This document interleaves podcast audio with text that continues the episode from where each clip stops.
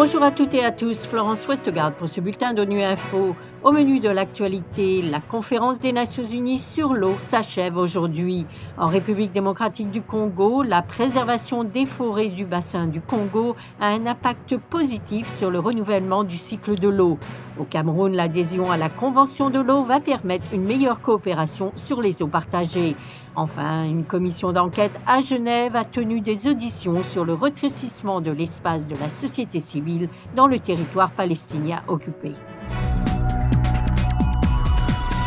Alors que le monde peine à garantir l'accès de tous à l'eau et en assurer une gestion durable, la Conférence des Nations Unies sur l'eau a examiné la question de la gestion transfrontalière, de l'interdépendance et de la coopération. La République démocratique du Congo a expliqué que la préservation des forêts du bassin du Congo avait un impact positif sur le renouvellement du cycle de l'eau.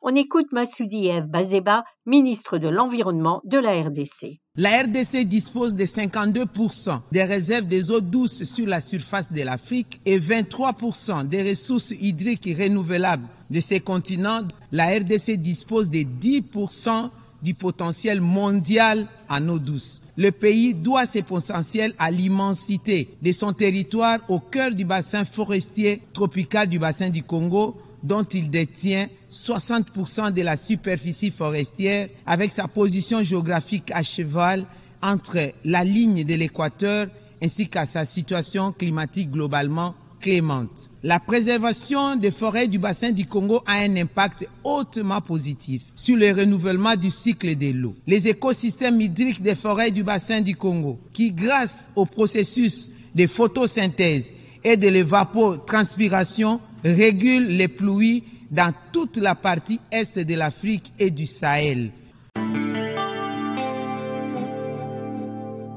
Le Cameroun est devenu le sixième pays africain à adhérer à la Convention des Nations Unies sur l'eau. Il s'agit d'une étape importante pour l'ensemble de la région car le Cameroun partage la plupart de ses ressources en eau avec d'autres États voisins. La coopération sur ces eaux partagées est essentielle pour assurer le développement économique, l'adaptation au changement climatique et préserver la stabilité régionale. On écoute Nadine Perrault, représentante de l'UNICEF et coordinatrice résidente par intérim. Le Cameroun, je pense que vraiment, ça va renforcer la coopération, puisque le Cameroun a déjà adhéré à certains organismes de gestion des eaux, plus particulièrement des bassins et des eaux partagées, donc un avantage clé pour le Cameroun, et aussi cette possibilité d'avoir des ressources qui vont lui permettre aussi d'agir dans d'autres domaines.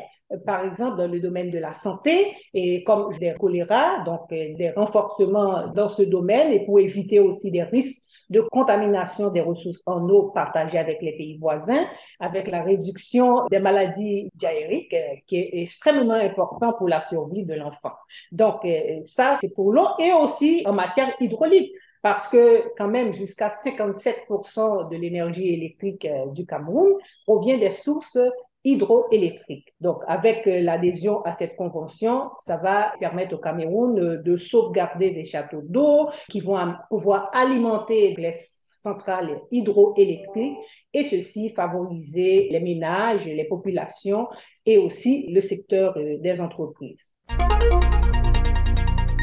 La commission d'enquête sur le territoire palestinien occupé, y compris Jérusalem-Est et Israël, a mené cette semaine à Genève des auditions au cours desquelles ont témoigné des défenseurs et militants des droits humains, des journalistes, des avocats et des témoins qui ont été victimes ou témoins d'attaques, de restrictions et de harcèlement de la part des autorités et d'acteurs non étatiques. Parmi eux, l'avocat et activiste franco-palestinien Salah Amouri. Il explique quel a été son principal message aux membres de la commission d'enquête. Pour moi, l'importance euh, de témoigner, de parler, c'est surtout d'alerter l'opinion publique de ce qui se passe euh, en Palestine, mais aussi de pousser les États à arrêter l'impunité d'Israël et arrêter de traiter Israël comme un État au-dessus du loi internationale. Parce qu'on aimerait que les résultats de ces enquêtes seront clairs pour dire que les crimes de guerre qui se commis quotidiennement en Palestine contre un peuple occupé, mais surtout d'appliquer le droit euh, international en Palestine. Voilà, fin de ce bulletin de Nuit Info. Vous pouvez nous retrouver sur Internet et sur nos comptes médias sociaux, Twitter et Facebook. Merci de votre fidélité et à bientôt.